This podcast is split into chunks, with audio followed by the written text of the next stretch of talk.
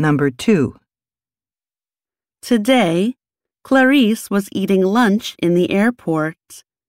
She saw a famous movie actor sitting beside her. She said hello to him, and they took a photo together. Question. What did Clarice do today? Today, Clarice was eating lunch in the airport. She saw a famous movie actor sitting beside her. She said hello to him, and they took a photo together. Question. What did Clarice do today?